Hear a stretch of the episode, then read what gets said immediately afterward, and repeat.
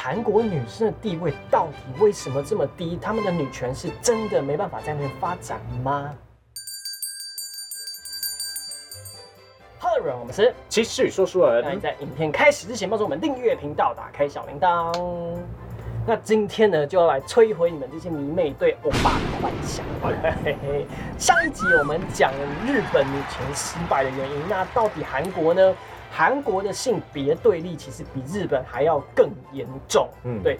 如果说呢，日本的性别对立，男性是靠着佛系的躺平以柔克刚的话呢，那韩国的男性呢，就是靠着政治正确来跟你对轰。啊，对的性别战争嗯。像是呢，前段时间的奥运会上有一个新闻是呢，射箭金牌的女选手因为短发被认为是女权，韩国的网民呢还要求退还金牌。嗯，很多人会觉得不可思议，韩国的男生为什么能这么奇怪，居然会网络霸凌一个为国争光的奥运冠军？嗯，对。那但是如果你去注意发言，你就会发现一个更有趣的事情是，韩国的网友男网友他们网霸凌的理由是她是一个女权，而其他所有为她辩解的人辩解的方向是她不是女权。嗯，这很奇怪哦，为什么辩解的方向是这个人是女权？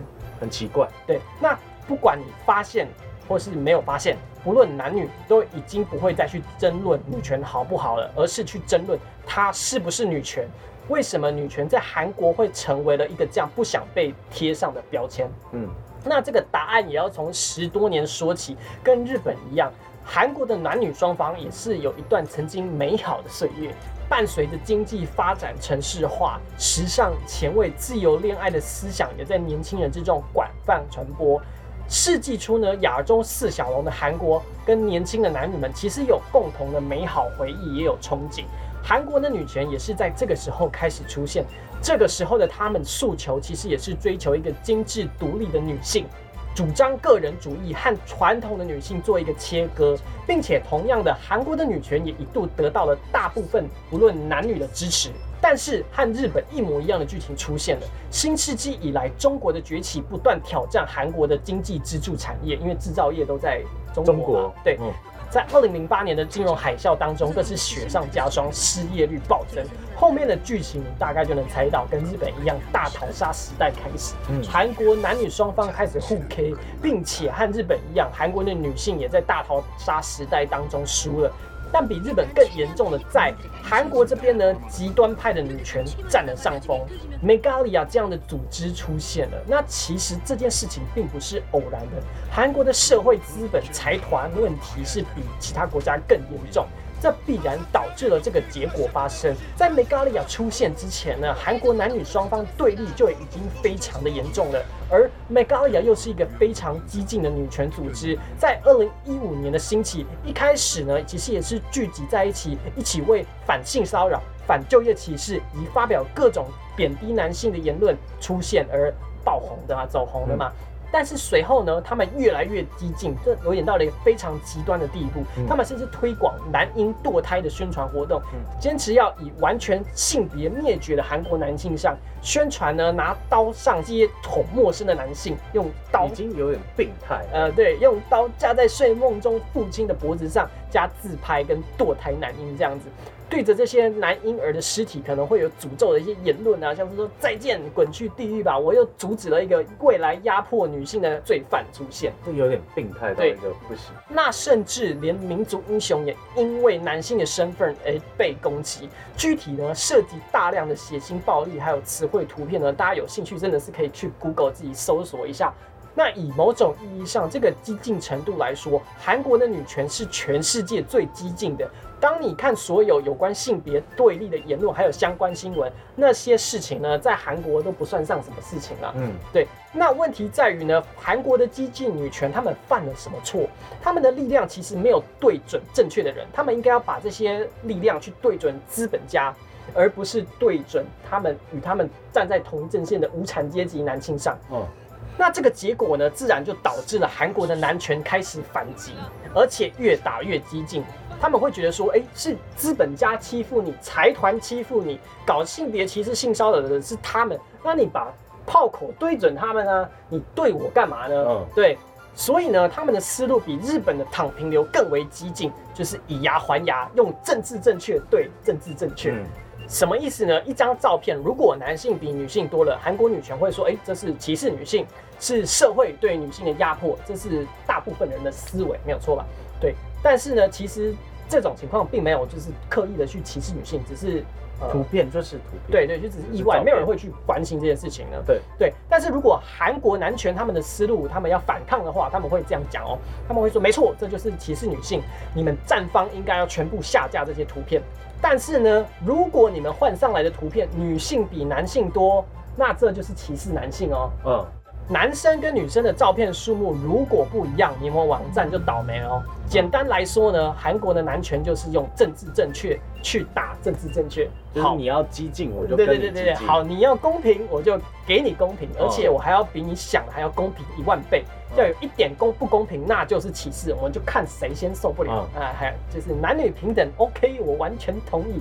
那吃饭要买单，那你敢说男生要多付一点，那你就是在搞歧视。嗯，综艺节目不能开女性的玩笑，好，没问题。那综艺节目也不能开男性的玩笑。嗯，那当双方都拿着放大镜去看综艺节目，把综艺节目的制作组搞到崩溃的时候，女性就会非常惊讶的发现，他们在这种对立的模式下是吃亏的。为什么呢？因为在政治正确对轰的气氛下，呃，综艺节目基本上没有办法做，根本就做不起来。你能怎么做？嗯对，都很困难啊。女性发现自己能看的内容变得越来越少，而男性呢，男性本来就不看综艺节目，男性打电动。对 对，那再比如呢，女性指责男性发简讯性骚扰，或是发讯息性骚扰，说哎，韩国的男生真恶心。好，那所有异性不许发讯息，禁止发信息，这个就出现了传说中韩国的求爱三次等同犯罪的规则。我，对潜规则这样子。然后呢，有意思就来了哦、一开始女性都觉得说这个条例受益方是自己女性，所以呢，双方就开始一同实推动实施。但是很快的，越来越多女性反应过来说，这条条例的受益方其实是男性，认为说这条条例等于直接打死了工具人存在的空间。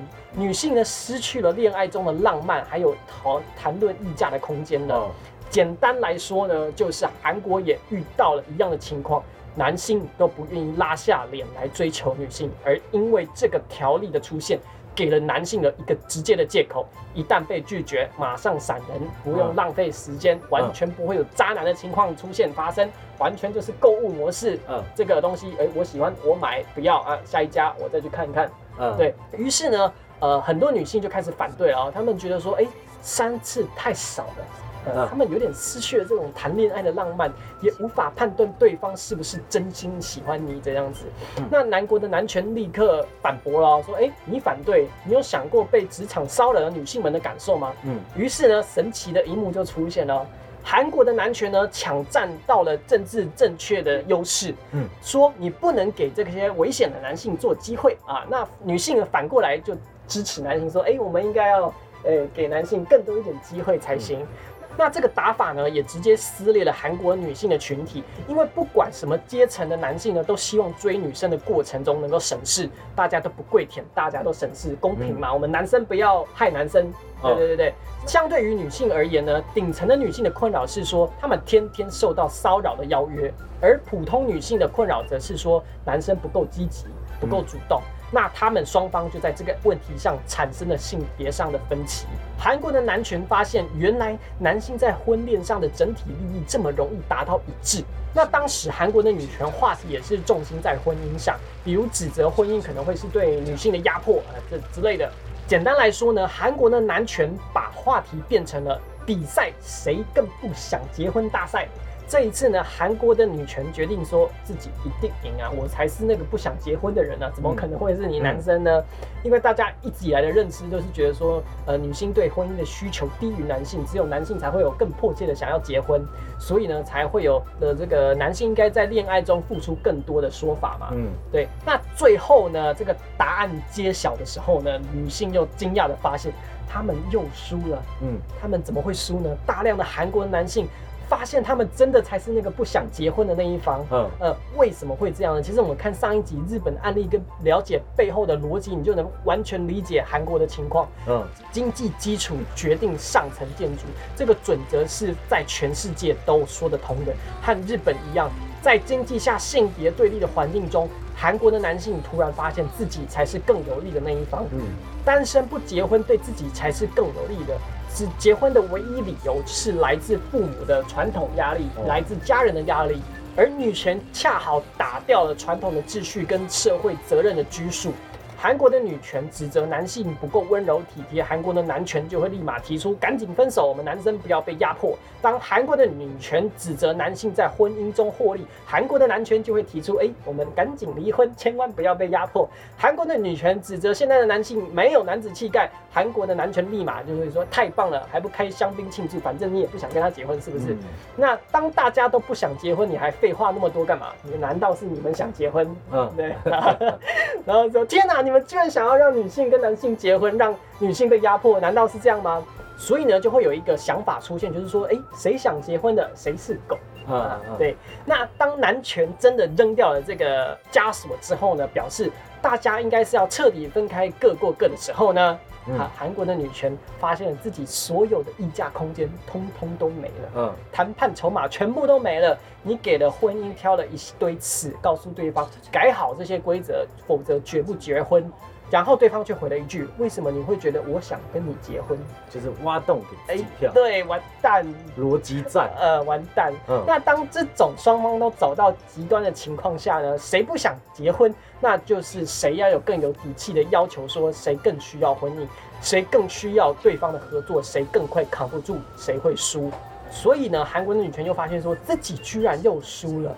经济基础上决定上层建筑，韩国的女权想打，但是他们后面的群体已经撑不下去了，其他的女性已经撑不下去了。韩国的男性发现自己可以完全的赢下比赛，那在这个思路下呢，韩国的男权直接效仿日本，直接开启不结婚不恋爱模式，韩国的女性直接被搞得没办法玩了。那问题是呢，如果事情仅止于此。韩国这还不能叫做性别战争，更严重的还在后面，这已经很很很扯了，呃，还更严重哦。